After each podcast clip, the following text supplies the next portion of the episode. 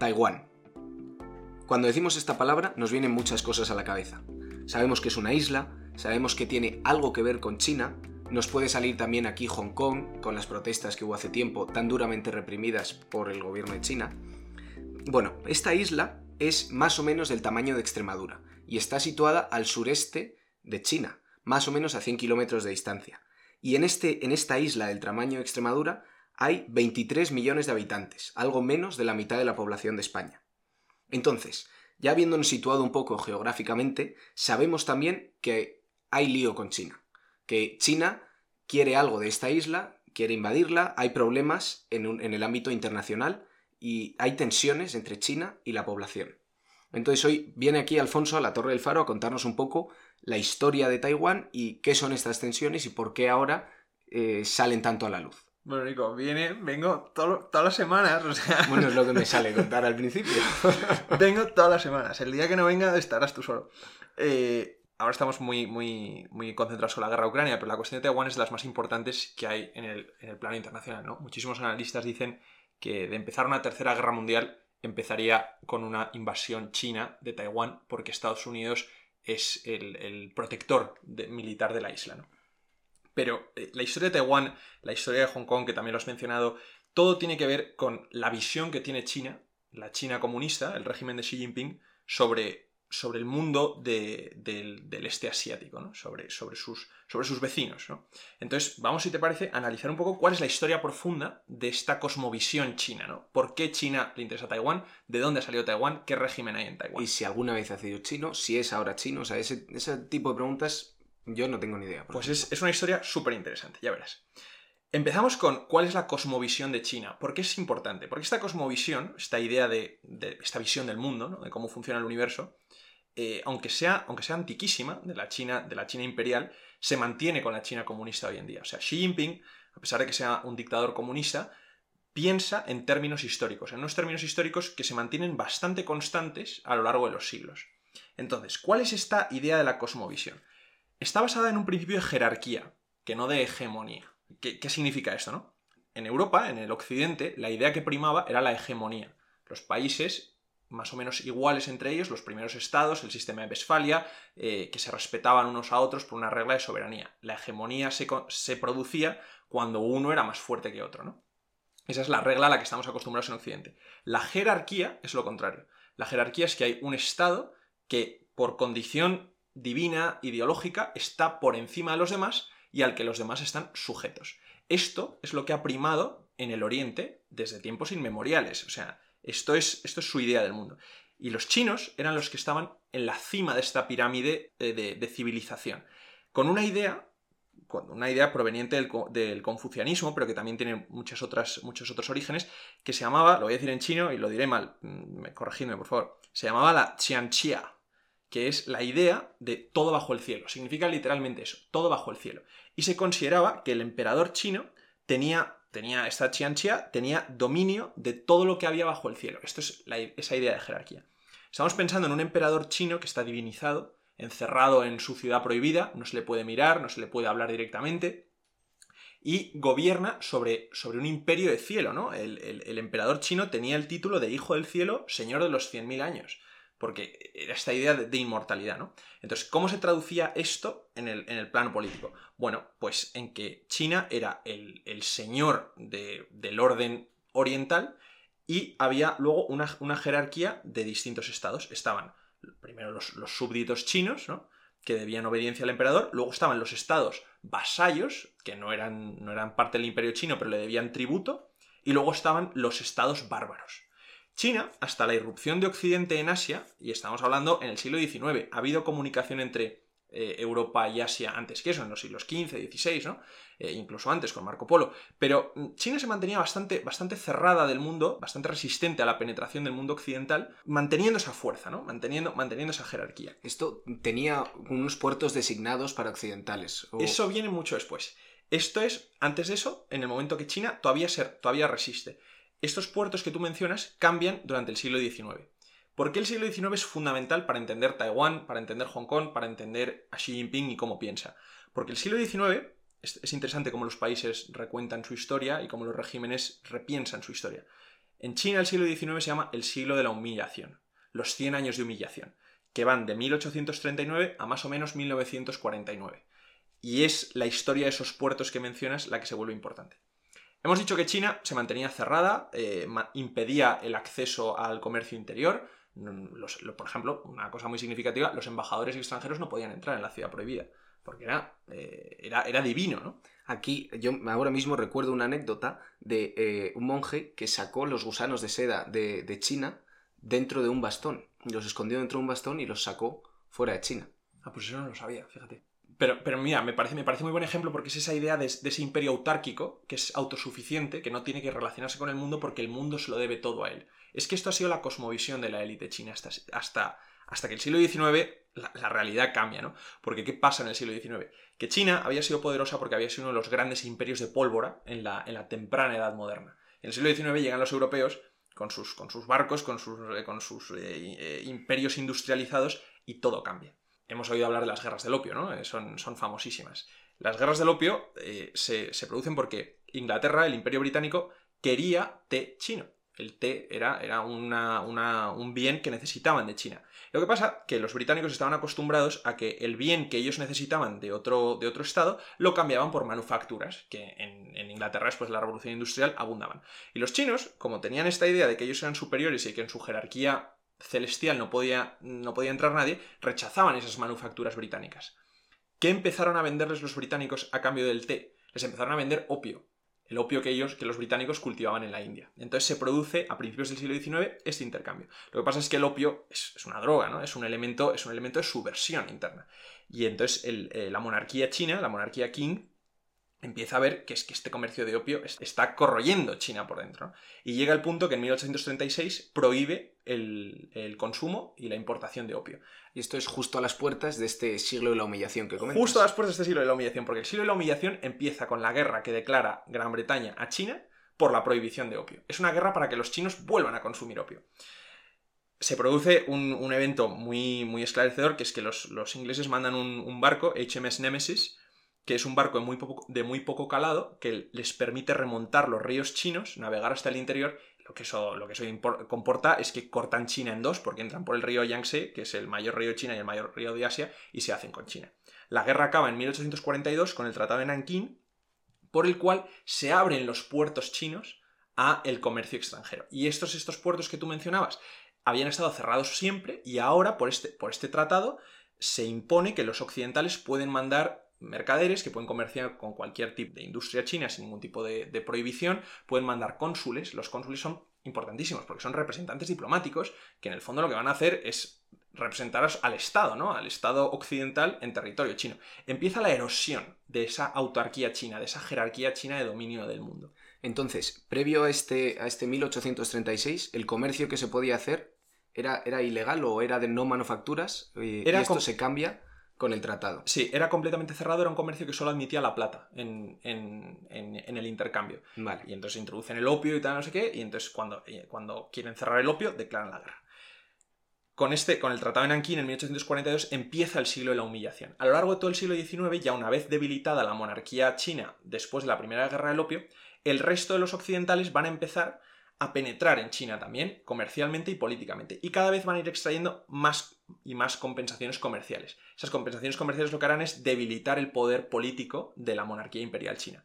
Estamos hablando de una segunda guerra del opio, de los eh, franceses y los británicos remontando otra vez el río, llegando a Pekín y saqueando el palacio antiguo de verano, la pérdida de Vietnam, que era un, estado vasallo, uno de esos estados tributarios eh, chinos a Francia, el Open Door Policy que eh, impusieron los americanos, que era simplemente libre comercio, y luego finalmente el famoso Tratado de Versalles, después de la, Primera Guerra Mundial, es una gran humillación para los chinos, porque los alemanes habían tenido colonias de este tipo de colonias informales en los puertos chinos y cuando se desmantela el imperio ultramarino alemán en 1919, en vez de devolvérselo a China, se lo dan a Japón, lo cual era humillación máxima.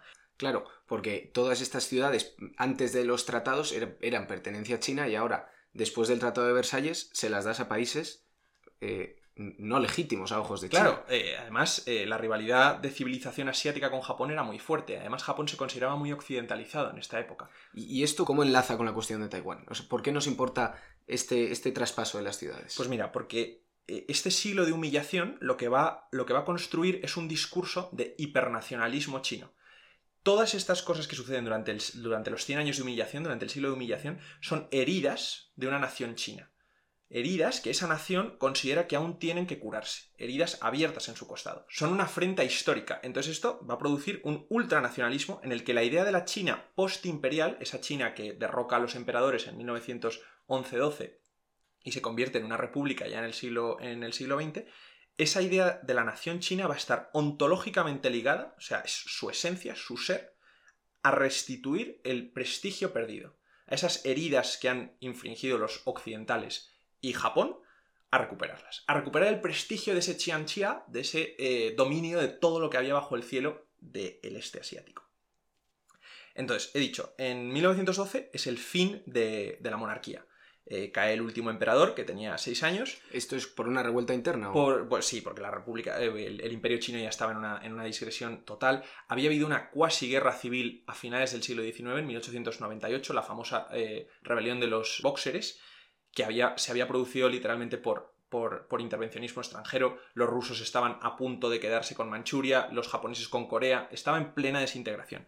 Y al caer, al caer el, último emperador, lo que se produce en China es una digresión política entre distintos señores de la guerra. Y esta digresión además fomenta que continúe avanzando el intervencionismo de los occidentales con, con tratados cada vez más humillantes. Se produce a mediados de la década de 1920 el ascenso de un partido nacionalista chino. ¿Ves cómo empieza a surgir esta idea de, la nación? Que se llama el Kuomintang.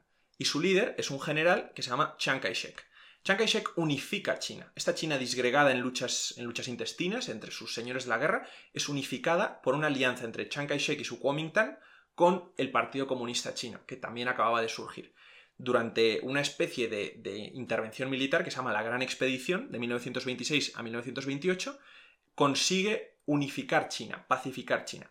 Lo que pasa es que Chiang Kai-shek era nacionalista, eh, en el sentido de, era un régimen de derechas, y rompe con los comunistas en 1927 purgándolos a todos en un episodio que se conoce como el Terror Blanco. Y entonces van a la guerra civil. El Kuomintang contra el Partido Comunista. Entonces, lo que tenemos es dos señores de la guerra más poderosos, que son eh, los del Partido Nacionalista Chino y los comunistas, que se alían para reunificar China y una vez consiguen un poco defenderse de esta influencia extranjera, entran en pelea interna. Y entra una guerra civil en China que va a perdurar de 1927 a 1949 con episodios intermitentes. Durante la Segunda Guerra Mundial entró en un periodo más, eh, más estanco, pero va a seguir presente, ¿no? Claro, porque estos se unifican frente al invasor japonés, que entra ahí antes de que se inicie la Segunda Guerra Mundial en Europa. Exactamente. Los japoneses invaden Manchuria en 1931 y declaran la guerra a China, la guerra sino-japonesa, en 1937, que se considera como el preludio de la Segunda Guerra Mundial eh, en Asia.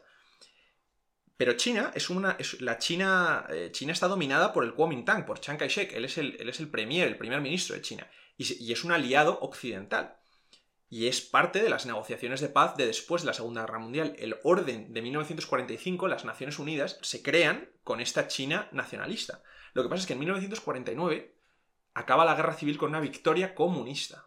Y los pactos se han hecho con los nacionalistas. Con los nacionalistas. Entonces, ¿qué van a hacer los nacionalistas frente a la victoria comunista de Mao Zedong, que se había hecho con el, eh, con el control del Partido Comunista? Van a huir, Chiang Kai-shek se exilia con, con, bastantes chinos, con no sé, no sé, si son un millón de chinos o algo así, pero eh, y con toda su élite gubernamental, se exilian a la isla de Taiwán.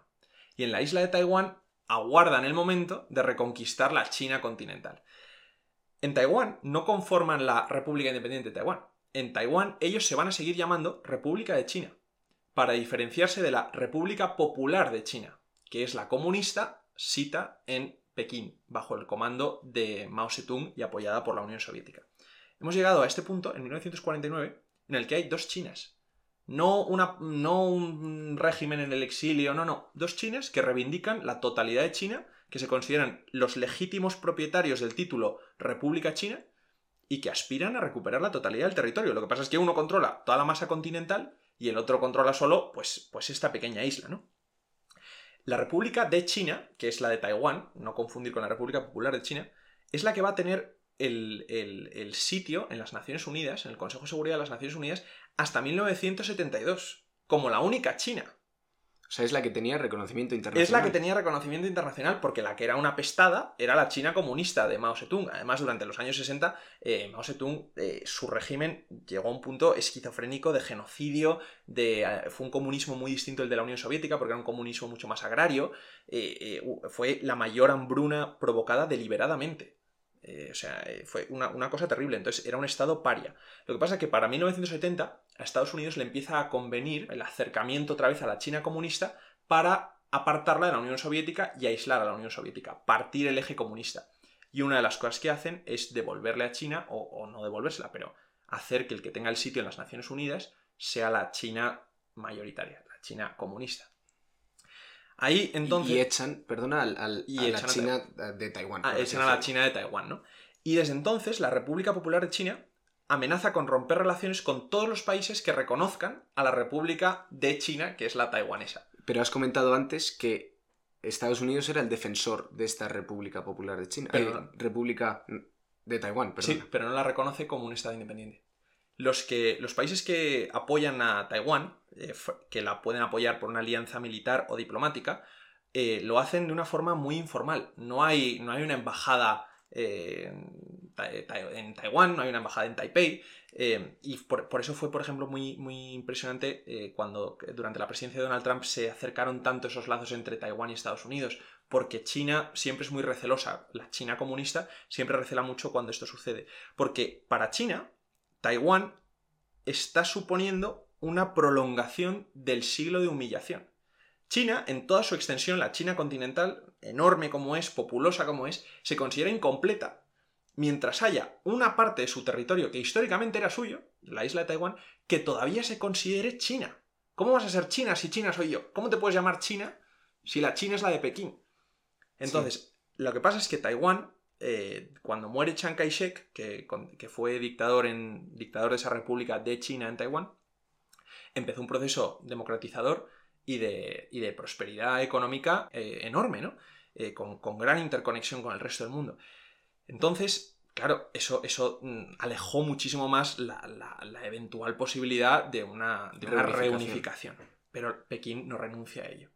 Lo que pasa, Pekín sabe que eh, una intervención militar en Taiwán supondría la Tercera Guerra Mundial porque Estados Unidos la, protegería, ¿no? Y además supondría el principio de un expansionismo chino que a saber dónde podría acabar, porque si es recuperar toda esa idea de todo bajo el cielo, pues, mm, ¿sabes? Empiezas por Taiwán y lo siguiente es el mar de la China Meridional, donde ya han hecho muchas intervenciones, donde ya han ampliado islas artificiales. Es una cuestión peligrosa. Entonces, lo que siempre quiso hacer em, Pekín era atraerse un poco a Taiwán con eh, beneficios. Y propuso una cosa en los 90, que era la solución de un Estado, dos sistemas que era que permitiría que Taiwán mantuviera esa especie de democracia que tenía, que ellos consideran que, bueno, sí, no es lo que más nos gusta, pero dejaremos que la tengáis siempre que forméis parte de China. Los taiwaneses, por, supuesto, no quieren porque es que además es incompatible mantener esa idea de una democracia y de un liberalismo económico formando parte de un país que es un, un régimen totalitario. Por eso Hong Kong ha sido importante en la cuestión taiwanesa. Eso te quería preguntar, porque ha habido durante, yo creo que desde 2018 que empezaron las protestas, ahora está más callado el tema, pero por la enorme represión que hubo. ¿Qué pasa con Hong Kong? Hong Kong es una especie de, o fue, pudo ser una especie de Taiwán. Hong Kong era una colonia británica desde la guerra del opio, que se la quedaron.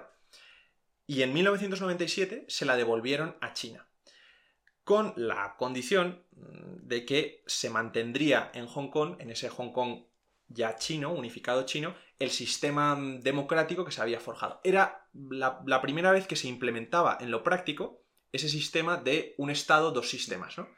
Eso, por supuesto, no ha funcionado así. ¿Por qué? Porque para el gobierno de Pekín, que exista un régimen democrático en una ciudad suya, que exista una ciudad que escape al control abrasivo que hace de la propaganda, de los medios de comunicación, de Internet, social, o sea, que tengas una isla de libertad dentro de tu dictadura totalitaria, eso se considera una. Eso los chinos lo consideran, el gobierno chino lo considera una herida en, su, en, su, orgullo histórico. Cuando digo el gobierno chino, por supuesto quiero decir el Partido Comunista de China, que es una organización económica, política, que lo controla absolutamente todo, ¿no? Ellos son los que tienen esta idea, esta cosmovisión de que los resquicios del imperialismo occidental del siglo XIX se ven en este tipo de situaciones, cuando tienes democracia, cuando quieres que la gente, eh, cuando la gente quiere mm, acceder libremente a la información. Entonces, por eso ha habido la represión tan brutal que ha habido en Hong Kong, cuando en Hong Kong se pedía más libertad y se acusaba al gobierno chino de estar eh, violentando el sistema político que ellos tenían. Es exactamente lo que estaba pasando. Xi Jinping estaba cayendo sobre Hong Kong con toda su fuerza, con la esperanza de, de, una verdadera unificación, de una verdadera cohesión política dentro de la dictadura china. Y eso fue lo que provocó las protestas. ¿Y qué es lo que estamos viendo ahora en Taiwán? ¿O por qué se dice que, hay más peligro ahora o hay, más tensión? Vamos a ver, eh, la, tensión se, traduce en que Xi Jinping es un, el, actual presidente de China, es un dictador chino muy distinto porque es el primero que ha empezado a consolidarse en el poder.